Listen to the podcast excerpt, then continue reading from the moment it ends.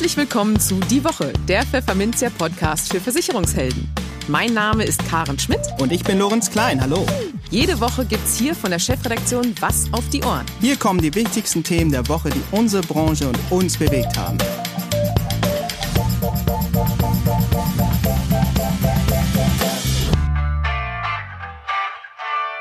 Moin aus Hamburg und herzlich willkommen zu Folge 9 unseres Podcasts. Heute ist der 11. September 2020 und um diese Themen geht es heute. Aber zunächst wie immer ein großes Dankeschön für die Unterstützung an unseren Sponsor, die Zürich Gruppe Deutschland.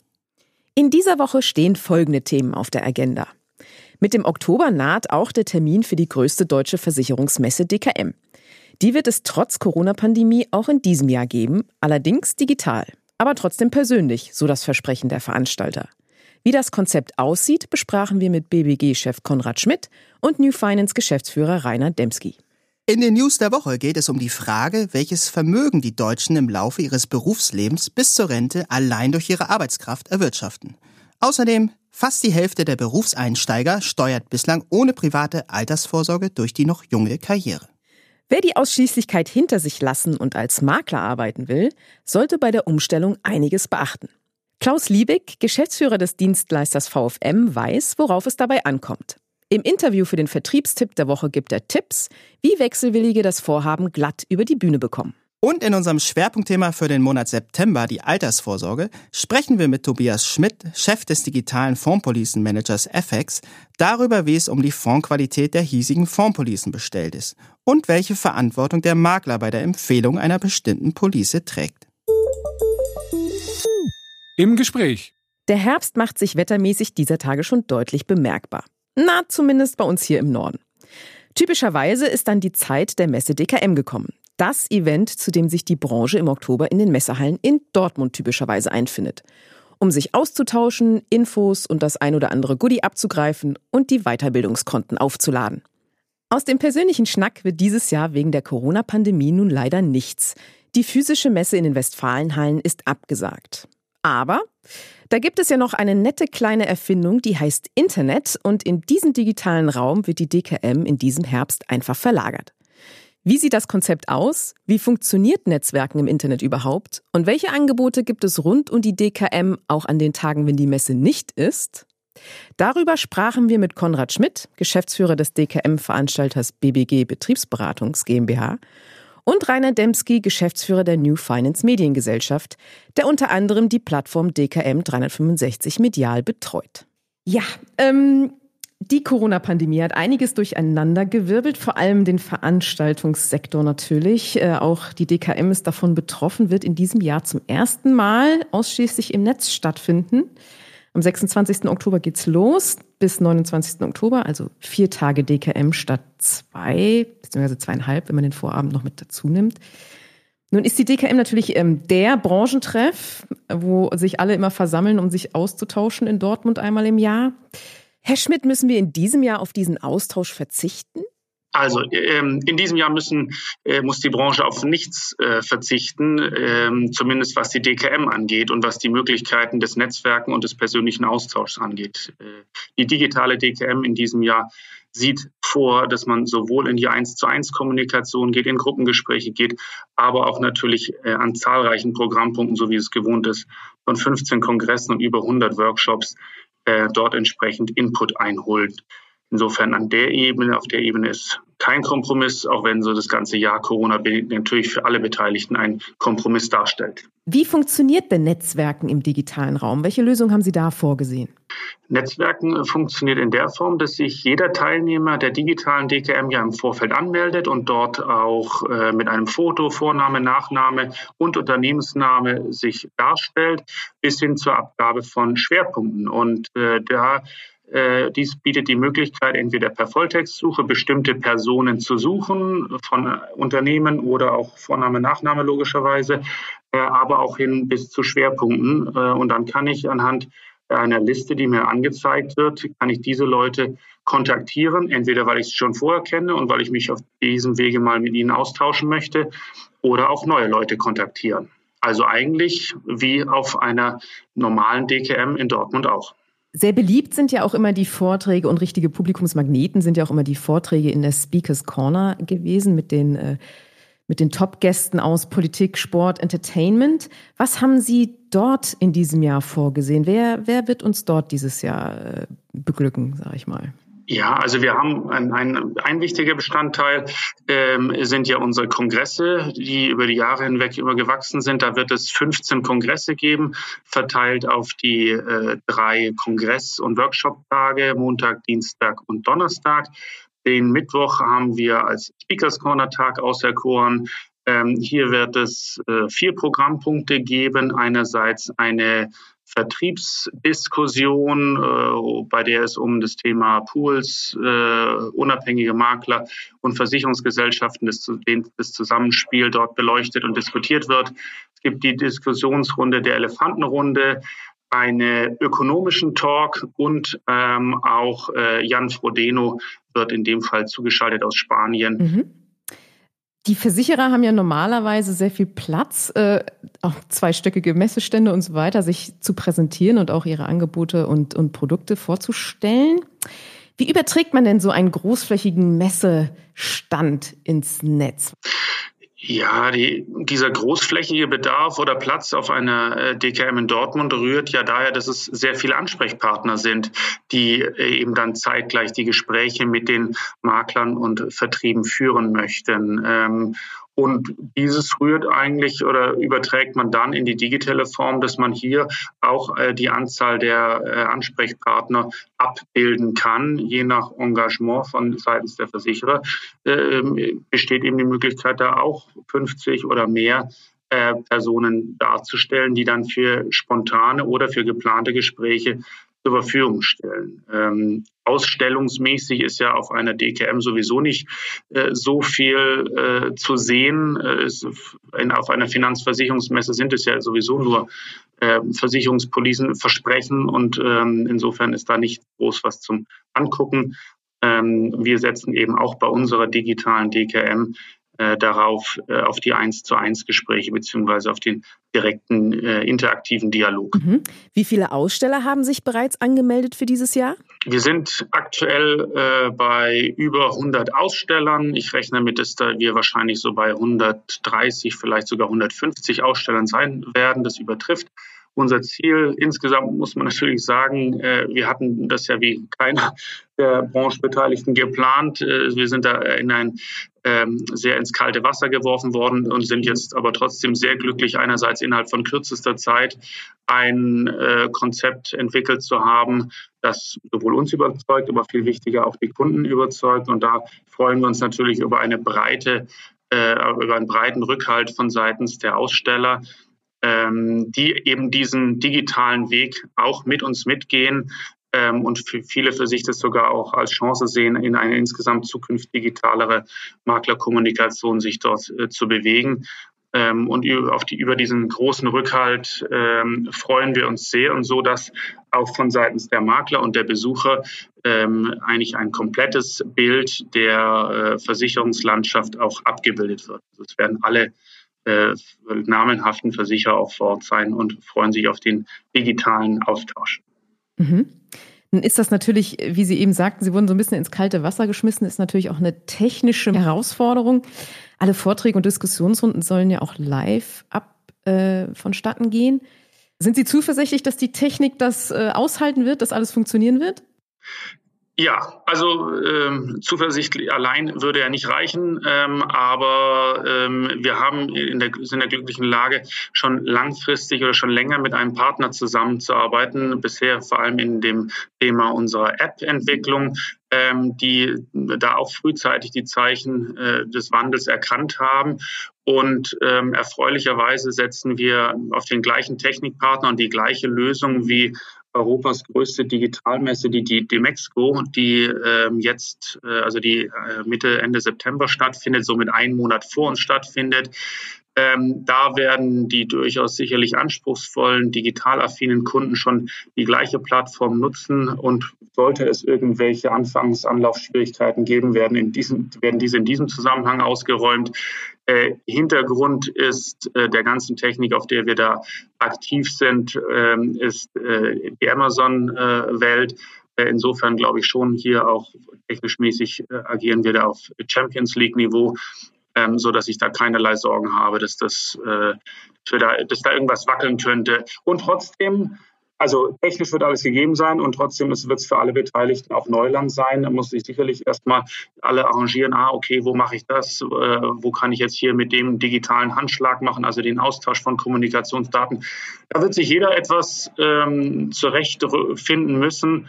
Ähm, trotz, obwohl alle mittlerweile schon äh, Videotelefonie gewohnt sind, ähm, aber jede Plattform bringt da sicherlich nochmal die eigene, äh, eigene Herausforderung. Ähm, aber da gehe ich davon aus, dass auch alle Branchenteilnehmer so agil sind und sich den neuen Herausforderungen stellen können. Mhm. Abgesehen von der Messe im Oktober gibt es ja auch die Plattform DKM 365, die, wie der Name ja schon andeutet, äh, rund um das Jahr zur Verfügung steht. Rainer, ähm, erklär mal kurz, welchen Nutzen die Besucher daraus ziehen können. Ja, also die DKM 365 ist ja, ist ja ursprünglich mal konzipiert worden als, als äh, sagen wir mal, digitale Begleitung zur physischen Messe ähm, was ja auch durchaus Sinn macht, denn schon auf der physischen Messe gab es ja sehr, sehr viel zu sehen und zu hören.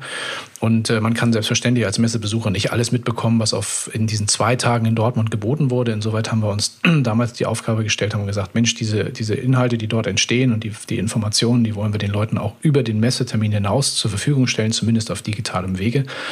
Und das ist eine wesentliche Funktion dieser Plattform. Es gibt darüber hinaus noch die Funktion der Content-Aggregation für ähm, Aussteller über die, über die, die, das gesamte Jahr hinweg. Also auch eigene Inhalte können im Jahr eingestellt werden. Und dann gibt es auch noch einen Weiterbildungsbereich, wo also Videocontent in Weiterbildungsformat dann eben äh, auch über das ganze Jahr genutzt werden kann. Also kurzum, die Idee ist, ähm, die, die, das, das aufwendige und spannende Messegeschehen, was sonst sich auf zwei Tage stark konzentriert hat, über das gesamte Jahr sozusagen zu strecken und zu verlängern und den Leuten damit einen Mehrwert zu geben. Mhm.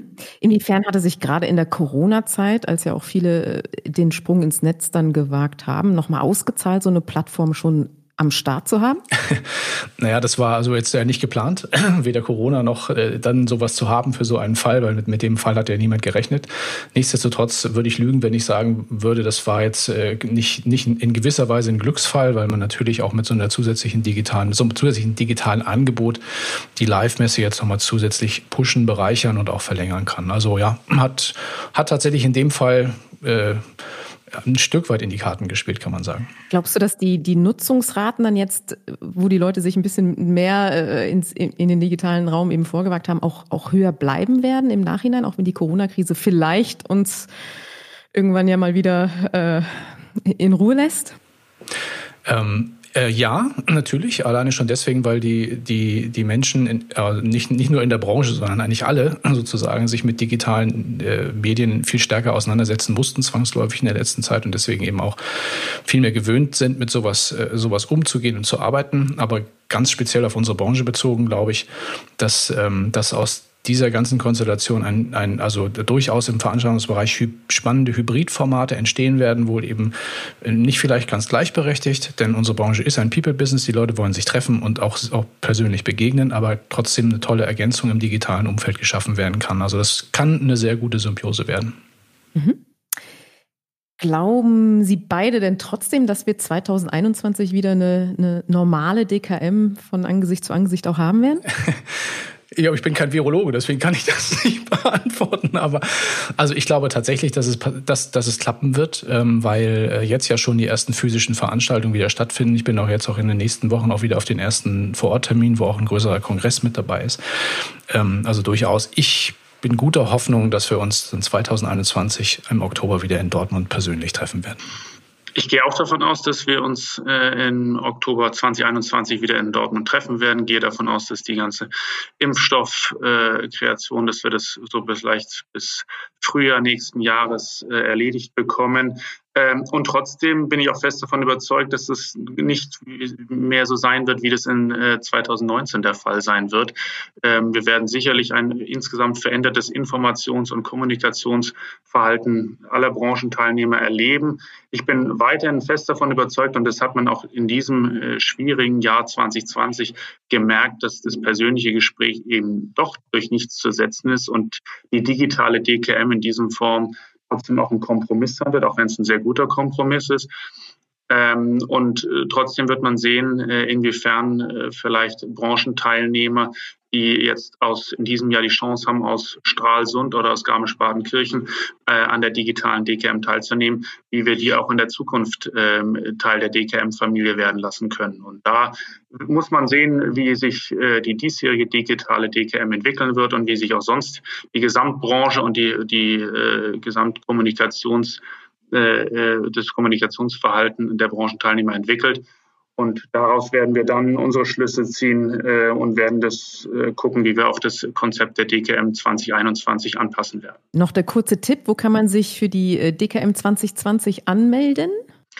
Ähm, dafür ist unsere in Anführungsstrichen normale Webseite www.die-leitmesse.de.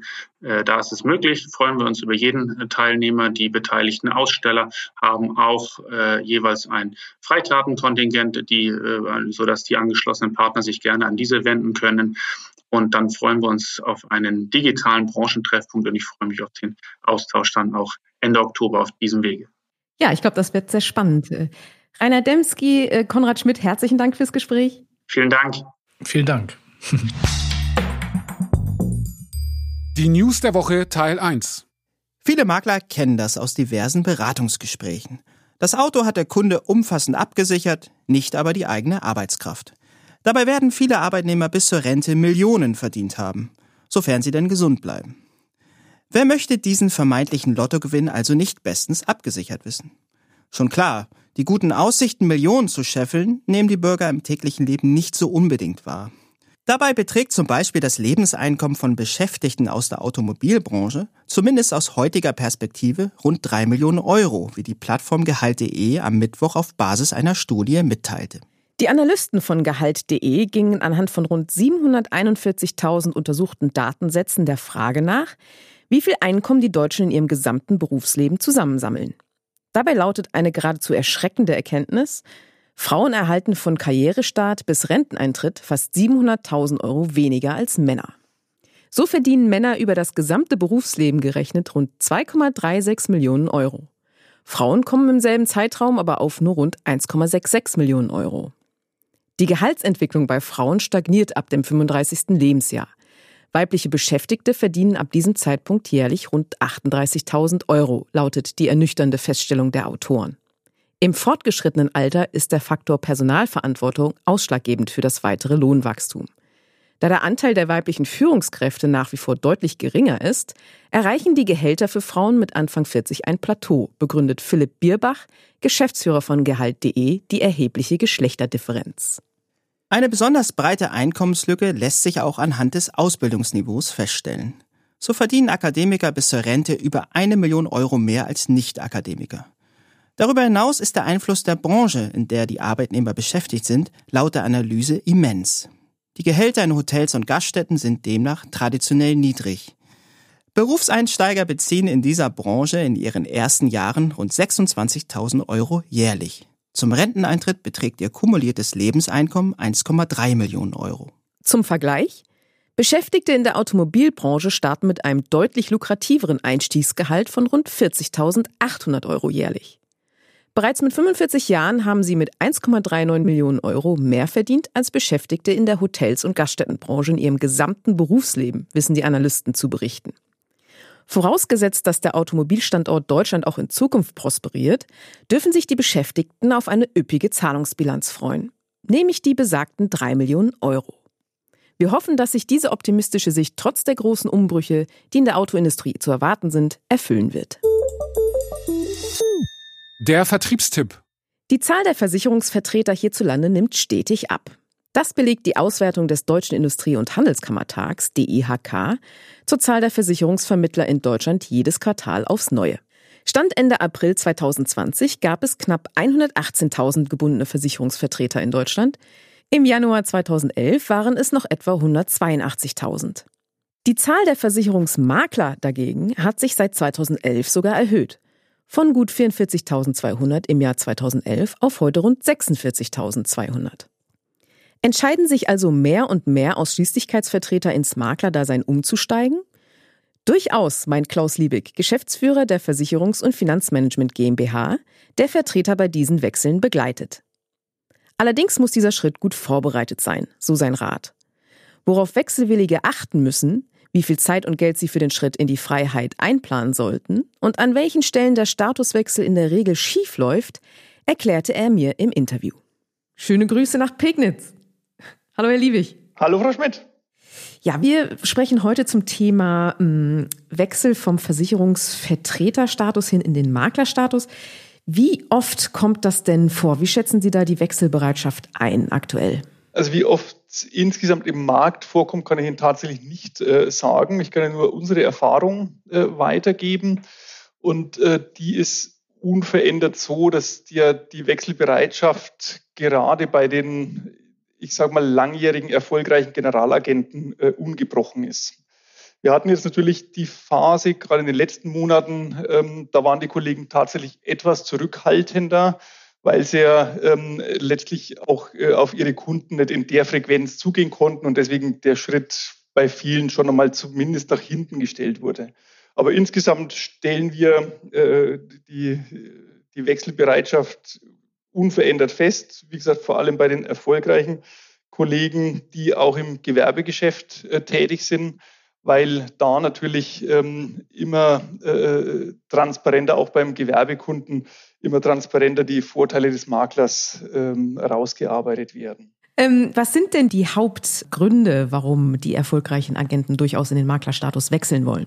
Also der äh, Hauptgrund Nummer eins würde ich mal definieren als ähm, raus aus der Abhängigkeit. Also die Kollegen sehen sich quasi als den Unternehmer, und auch als die Person, auf die der Kunde fixiert ist ähm, und wollen eben dann ihr künftiges Tätigkeitsfeld äh, unabhängig und deutlich breiter aufstellen. Ähm, dazu kommt die Erfahrung, dass man natürlich in der Ausschließlichkeit regelmäßig, gerade eben auch im Gewerbegeschäft, äh, zweiter Sieger ist in der, im, im Abschluss. Ähm, und in der Kombination führt dann bei einen Kollegen eben dazu, dass sie sagen, gut, äh, jetzt ist Zeit, den Schritt wirklich in die Unabhängigkeit als Makler auch zu wagen. Worauf müssen Versicherungsvertreter denn achten, wenn sie Makler werden wollen? Welche Fragen müssen sie da vorab klären? Also da gibt es ja äh, einen ganzen Katalog an Fragen, die da äh, zu beachten sind, weil letztlich geht es ja darum, dass eine sichere Existenz in aller Regel aufgegeben wird ähm, von den Generalagenten und man dann sich als Makler neu äh, äh, aufstellt und, und positioniert. Unsere Empfehlung ist grundsätzlich, ähm, das Ganze so zu gestalten, dass Rechtssicherheit gegeben ist und eben auch mit dem bisherigen Vertragspartner keine äh, Auseinandersetzung folgt. Ähm, und äh, ansonsten empfehlen wir den Kollegen, sich so aufzustellen, dass sie sich selber weitestgehend äh, um ihre Kunden kümmern können, weil der Kontakt ist über viele Jahre ja genau von den Personen aufgebaut und alles außenrum, was an Fachlichkeit, an juristischer Beratung, an Marketing, IT-Themen äh, ansteht, ähm, dass die Kollegen sich da eben einen guten Partner auch an ihre Seite holen. Können denn Vertreter ihren Kundenstamm einfach so mitnehmen in den Maklerstatus oder gibt es da rechtliche Hürden durchaus? Also grundsätzlich ist es so, dass ähm, der Bestand natürlich nicht einfach so in Anführungszeichen mitgenommen werden kann. Es gelingt tatsächlich im ein oder anderen Fall, dass man Einvernehmen mit der bisherigen Gesellschaft erzielen kann, dass die Bestände ähm, zumindest einmal zu einem Teil auf die Maklerschiene übertragen werden. Aber ist wirklich der, aus unserer Erfahrung, und wir machen es jetzt äh, im 26. Geschäftsjahr, äh, ist es wirklich die, der, der, der rühmliche Ausnahmefall in aller Regel äh, gilt ähm, für die Kollegen einfach die auf ihn fixierten Kunden ähm, über den neu abzuschließenden Maklervertrag wieder für sich zu gewinnen und die Verträge umzudecken. Dabei ist entscheidend, äh, nachdem es ja bei vielen Kollegen um, um viele hunderte Verträge geht, dass das Ganze ähm, in der, in der Abwicklung schlank äh, erfolgt und einfach ein sauberes Umdeckungskonzept hinterlegt ist. Mit Umdeckungskonzept meine ich jetzt nicht die äh, ja oft zitierte 1 zu 1 Umdeckung, äh, sondern eben wirklich ein Konzept ähm, mit, mit vernünftiger Technik hinten dran, mit Besitzstandswahrung für den Kunden, ähm, mit wettbewerbsrechtlicher Absicherung ähm, und äh, dann eben, wie gesagt, äh, letztlich Stück für Stück äh, von A nach B, also aus dem Ausschließlichkeitsbestand in den Maklerbestand zu bringen. Das klingt, als müsste man sich äh, sehr genau auf diesen Schritt auch vorbereiten. Wie, wie viel Zeit würden Sie da einplanen oder raten, den, den Interessenten in den, für den Maklerstatus da einzuplanen? Also es ist tatsächlich so und am Ende auch wirklich das A und O vernünftige Vorbereitung, äh, weil wie schon angesprochen, es geht ja darum, aus einer sicheren Existenz eine noch erfolgreichere äh, Existenz zu gestalten. Natürlich ist es abhängig davon, äh, welche Konstellation bei den Kollegen vorherrscht, ob es jetzt um eine klassische Nachfolgeregelung geht. Ähm, da ist in aller Regel ein deutlich längerer Vorlauf für so einen Umstieg. Ähm, ob die, ob und wenn ja, welche Kündigungsfristen zu beachten sind. Ähm, in der Regel würde ich jetzt mal aus unserer Erfahrung von Minimum einem halben Jahr, in, in einzelnen Fällen bis zu zwei Jahren Vorlauf äh, mal ausgehen. Okay, das ist natürlich schon eine, eine Weile. Und wie sieht es denn mit den, mit den Kosten aus? Mit welchen, was kostet so ein Umstieg in den Maklerstatus? Auch das ist natürlich sehr individuell, abhängig von der bisherigen Konstellation. Sind Mitarbeiter da? Welche äh, Bestände sind aufgebaut etc.? Wir stellen fest, ähm, dass oftmals an äh, Kosten, die, die quasi nicht zu vermeiden sind bei so einem Umstieg, ähm, dass die in der Startphase nicht beachtet werden. Also es geht ja mal los bei der, der IT-Auswahl, Maklerverwaltungsprogramm kostet Geld. Ich brauche rechtliche Beratung. Äh, ich habe äh, behördliche Dinge zu bezahlen, zu finanzieren. Äh, Marketing, äh, neues Layout, neue Homepage etc. Also da sind verschiedene Positionen, die wie gesagt, ganz, ganz unterschiedlich je nach, nach Aufstellung, aber jedenfalls stark im mittleren fünfstelligen Bereich äh, anfallen.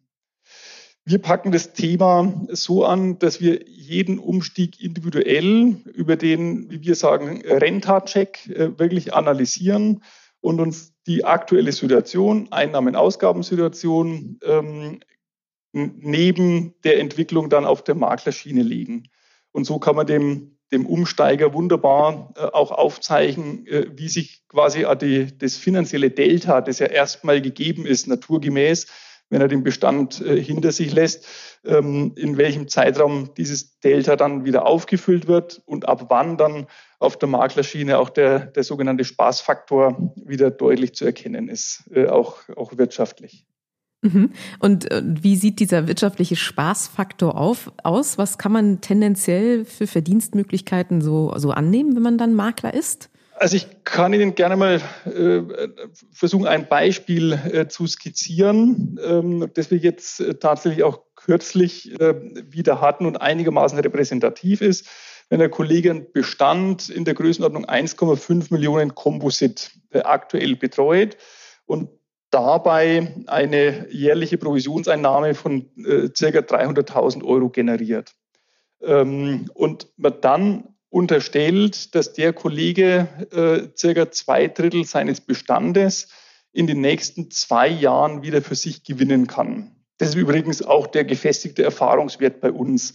Dann hat der Kollege aufgrund der doch deutlich höheren Cottage-Höhen im Vergleich zu den Provisionen bei den Gesellschaften ähm, hat der Kollege im dritten Geschäftsjahr bereits Cottage-Einnahmen von 500.000 Euro.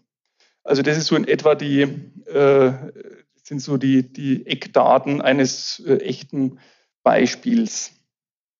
Ansonsten ist es so, dass der Makler natürlich andere Zielgruppen auch definieren kann mit ähm, teilweise eben auch äh, attraktiven äh, Vergütungsmöglichkeiten.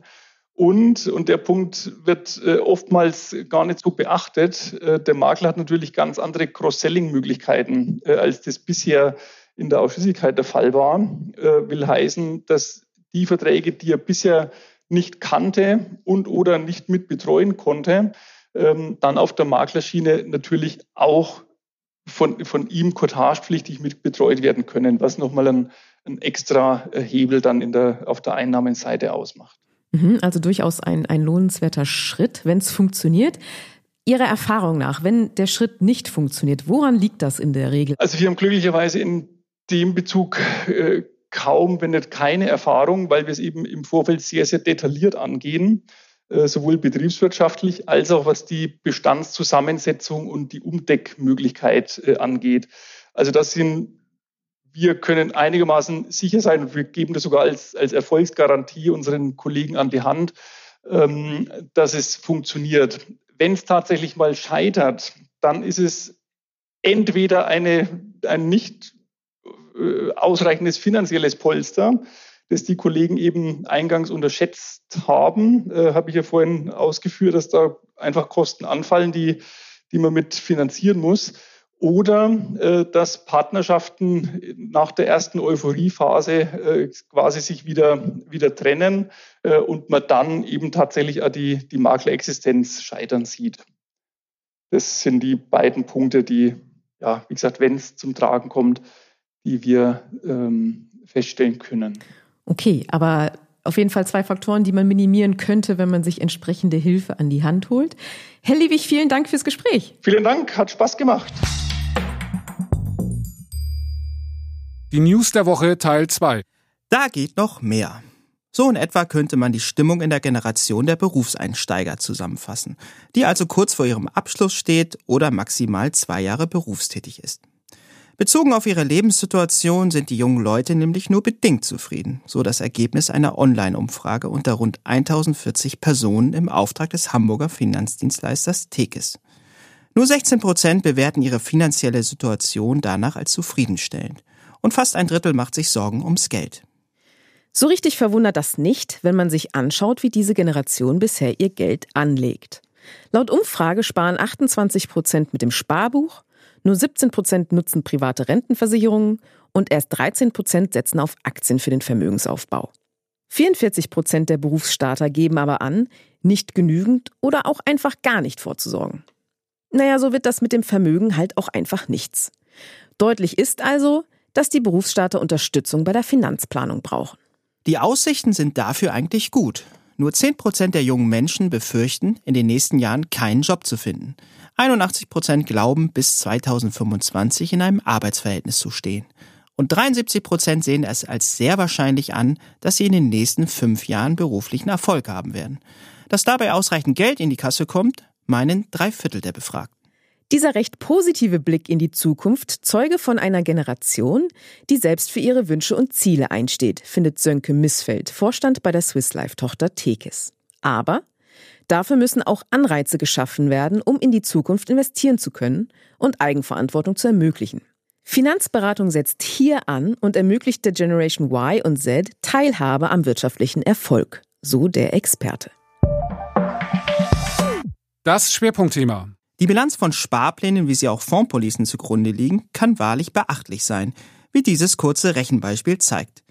Aus einer monatlichen Rate von 200 Euro werden bei 7% Rendite nach 20 Jahren gut 100.000 Euro. Und damit mehr als doppelt so viel wie die eingezahlten 48.000 Euro. Rechnet man mit konservativen 4% Rendite, beträgt das Anlageergebnis immer noch 73.000 Euro. Auch wenn die Vertriebs- und Verwaltungskosten darin noch nicht berücksichtigt sind, so zeigt dies doch eines. Die Unterschiede in der Ablaufleistung von Fondspolicen können zum Ende der Laufzeit beträchtlich sein. Entsprechend bedeutsam ist die Auswahl und stetige Anpassung des Fondsuniversums. Doch dabei liefern Versicherer und Makler nicht immer eine gute Performance ab. Das meint jedenfalls Fondsexperte Tobias Schmidt, Chef des digitalen Fondspolicenmanagers FX, mit dem wir per Schalte nach Bad Homburg sprachen. Hallo Herr Schmidt, viele Grüße nach Bad Homburg. Ja, vielen Dank. Hallo. Lieber Herr Schmidt, bei Formpolicen können sich große Unterschiede in der Ablaufleistung ergeben, haben Sie mal in einem Interview betont. Woran liegt das eigentlich und welche unterschiedlichen Summen können sich hier im Laufe von Jahrzehnten, muss man ja fast sagen, ergeben? Ja, in der Tat kann der Unterschied äh, in der Ablaufleistung beträchtlich sein. Ähm, wenn wir jetzt mal also annehmen, dass also wir Garantien ausschließen oder direkte Kosten der Fondspolicen, dann haben wir im Wesentlichen zwei Stellgrößen, äh, die die Netto-Performance und damit natürlich auch die Ablaufleistung determinieren. Das ist zum einen die Risikovorgabe des Kunden, die im Kern dann auch den Aktienanteil im Portfolio determiniert. Und zum zweiten eben die Qualität der ausgewählten Fonds. Und äh, wenn ich nun mal äh, mir das im Einzelnen anschaue, dann ist es natürlich so, dass äh, die Risikovorgabe relativ einfach aus der Geeignetheitsprüfung des Kunden ableitbar ist. Die Qualität des Fondsportfolios aber per se selbstverständlich in keiner Weise gegeben ist, weder zu Beginn noch während der Laufzeit. Und wenn man dort eben nicht äh, wirklich dahinterher ist, dass diese Qualität äh, gut ist, dann kann das beträchtliche Unterschiede ausmachen. Also je nachdem, wie stark der Aktienanteil in so einem Portfolio ist, äh, können das bis zu 70 oder vielleicht sogar auch 80 Prozent der Ablaufleistung in der Differenz sein. Wenn ich mehr Renten drin habe, ist das ein bisschen äh, kleiner, aber nichtsdestotrotz, das hat eine enorm große Bedeutung äh, für letztendlich das Ergebnis, das der Kunde am Schluss von einer solchen Fondspolice über die Ablaufleistung erhält. Ja, das hört sich ja so an, dass auch für den Versicherungsmakler damit eine große Verantwortung einhergeht, wenn er seinem Kunden eine Fondspolice einer bestimmten Versicherungsgesellschaft empfiehlt. Ist das so? Können Sie das so bestätigen? Ja, ich würde sagen, die Verantwortung ist durchaus groß, die der Makler dort hat. Ähm, denn er muss eben nicht nur, sagen wir mal, bei der Auswahl des Tarifs auf die Kostensituation schauen. Das muss er natürlich auch, selbstverständlich. Aber ähm, ähm, er muss eben auch darauf achten, dass das beim ausgewählten Tarif verfügbare Fondsuniversum halbwegs etwas taugt, um das mal salopp zu formulieren. Ähm, und er muss auch schauen, dass eben der Kunde eben nicht äh, die verkehrten oder die wenig performanten Fonds in der Fondspolice dann am Schluss hat. Denn äh, dann wird trotz vielleicht guter Kostensituation die Ablaufleistung eben am Schluss enttäuschend sein. Insofern sind aber eben beide in der Pflicht, sowohl die Versicherung als auch der Makler. Ne? Die Versicherung muss schauen, dass das Fondsuniversum, das sie mit dem Tarif quasi mitgibt, in Ordnung ist, dass es performant ist und dass es sozusagen laufend mit wirklich guten Fonds ausgestattet ist. Und der Makler seinerseits muss darauf achten, dass eben der Kunde bei Abschluss der Police und auch während der gesamten Ansparphase oder der Laufzeit der Police eben eine gute Zusammenstellung von performanten Fonds hat. Nun schaut sich ja Ihr Unternehmen die jeweils eingebauten Fondsmotoren, die letztlich die Fondspolice eines Versicherers zum Laufen bringen sollen, regelmäßig kritisch an. Wie fällt Ihr aktuelles Gesamtfazit hinsichtlich des Leistungsvermögens der Fonds aus? Welche Entwicklung gefällt Ihnen da und was überhaupt nicht? Also in der Tat haben wir bei FX eine digitale Lösung entwickelt, die Versicherer und Makler und Endkunden bei der Zusammenstellung und Betreuung ihres Fondspolicenportfolios sehr einfach und effizient unterstützt. Das heißt also aus unserer Sicht, digitale Lösungen können da wirklich deutlich Verbesserungen zum gegenwärtigen Status quo schaffen. Der ist in der Tat, wie Sie das eingangs in der Frage erwähnt haben, nicht so, wie man das äh, gerne hätte, denn wir müssen eigentlich jedes Jahr bei unserer Studie, die wir für den Markt machen, konstatieren, äh, dass eine echte Bestandskundenbetreuung auf Versicherer- und Maklerebene wirklich wenig stattfindet. Es gibt sicherlich Ausnahmen, aber im Allgemeinen für den Gesamtmarkt ist das viel zu wenig ausgeprägt, denn sonst könnte die Fondsqualität des Anlagestocks der deutschen Versicherer nicht so schlecht sein, wie wir das leider jedes Jahr aufs Neue äh, feststellen müssen. Im Neugeschäft tut sich aber einiges. Da, glaube ich, kann man sagen, hier gibt's in der Tat Bemühungen seitens Versicherer, aber eben auch von der Maklerschaft hier verstärkt auch mit einzuwirken im positiven Sinne.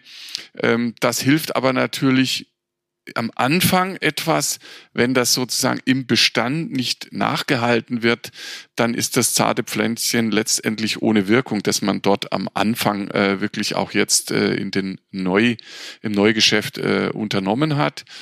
Ähm, aus unserer Sicht sind da ganz klar die Versicherer in der Pflicht. Sie müssen eigentlich ihren Maklern und ihren Kunden ein effizientes und digitales Rüstzeug an die Hand geben, damit sie eben die Portfolioqualität äh, in der Police laufend überprüfen und gegebenenfalls optimieren können. Dazu braucht es einen Anschluss direkt auch an das Bestandssystem des Versicherers. Also ohne den Versicherer ist das schwer. Ähm, wie gesagt, im Neugeschäft ist da einiges am Laufen. Im Bestandsgeschäft äh, müssen wir leider konstatieren, passiert wenig. Bleiben wir mal beim Thema Neugeschäft. Viele Marktbeobachter sind der Meinung, dass sich das Niedrigzinsniveau infolge der Corona-Krise gewissermaßen zementiert hat, wodurch das Aktiensparen mittels Fondspolicen geradezu alternativlos sei. Wie bewerten Sie diese These? Ja, also ich würde sagen, im aktuellen Marktumfeld trifft diese Aussage sicher zu. Es ist allerdings aus unserer Sicht keineswegs ausgemacht, dass das Zinsniveau, so wie wir es heute haben, äh, die nächsten 20, 30 Jahre äh, so bleiben äh, muss. Ähm, wir alle wissen, dass die Ansparzeit einer heute abzuschließenden Police ist in diesen Ranges, in diesem Zeithorizont und das muss nicht so bleiben. Märkte ändern sich und darauf sollte man eben entsprechend reagieren, wenn das sozusagen in dem Fondspolicenportfolio entsprechend abgebildet werden soll. Und das gilt eben sowohl für die Märkte als auch für die Fonds, über die wir gerade gesprochen haben. Ich muss einfach schauen, dass ich hier entsprechend aufgestellt bin. Ähm, derzeit würde ich trotzdem natürlich äh, sagen, ja, im aktuellen Marktumfeld bei dem Anlagehorizont, den üblicherweise in der Fondspolice sozusagen ähm, der über, üblicherweise in der Fondspolice die Basis ist, dann sind Aktien der Renditetreiber generell. Das heißt also eine hohe Aktienquote über entsprechende Fonds in der Police ist sicherlich äh, derzeit äh, die, die richtige Wahl. Das gilt aber eigentlich nicht nur für Fondspolicen, sondern eben auch für Fondssparpläne und andere Altersvorsorgekonzepte. Äh, da ist sicherlich auch sozusagen das Thema Aktienquote vergleichsweise hoch die richtige Entscheidung. Nun ist aus der Politik immer wieder die Forderung zu vernehmen, lieber Herr Schmidt, dass die Produkte für die private Altersvorsorge nach wie vor zu teuer seien. Inwieweit trifft dieser Vorwurf auf den Vertrieb von Fondspolicen zu? Also an diesem Vorwurf ist sicher was Wahres dran. Also im Schnitt, äh, das ist, glaube ich, relativ klar und, äh, glaube ich, den Experten, die sich mit dem Thema befassen, äh, da ist die Meinung wahrscheinlich auch einhellig. Fondspolicen sind im Schnitt zu teuer. Ähm, und das äh, gilt sowohl äh, für Fondspolicen ohne Garantien als auch für welche mit Garantien. Denn eine Fondspolice ohne Garantie ist ja eigentlich nichts anderes als ein steuerlich begünstigter Fondssparplan mit Absicherung des Langlebigkeitsrisikos, indem ich sozusagen dann äh, das entsprechend äh, den den, äh, den, sagen wir mal, die Ablaufleistung eben verrenten kann. Ähm, und Sicherlich in dieser Kostendiskussion spielen Vertriebsprovisionen eine Rolle. Das ist ganz klar. Sich ausschließlich darauf zu fokussieren, äh, ist aus meiner Sicht etwas zu kurz gesprungen.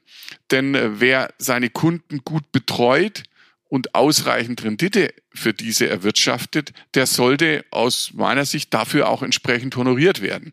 Wer das aber nicht tut, und das gilt sowohl für die Versicherer als auch für die Makler, der sollte auch meines Erachtens keinen Anspruch darauf erheben, dass er sozusagen äh, sehr, sehr hohe Provisionen oder auch, sagen wir mal, Kosten in diesen Produkten äh, beanspruchen kann. Lieber Herr Schmidt, vielen Dank für das Gespräch. Das war sehr spannend. Ich wünsche Ihnen noch einen schönen Tag und bis zum nächsten Mal. Vielen Dank und alles Gute. Bis bald. Und damit sind wir am Ende dieses Podcasts angelangt. Wenn Sie die nächste Folge, immerhin Nummer 10, nicht verpassen wollen, schauen Sie doch bei Spotify, Apple Podcasts oder einer der anderen gängigen Podcast-Plattformen vorbei und klicken Sie dort auf Abonnieren. Bis dahin, bleiben Sie gesund, genießen Sie das Wochenende und kommen Sie gut in die neue Woche.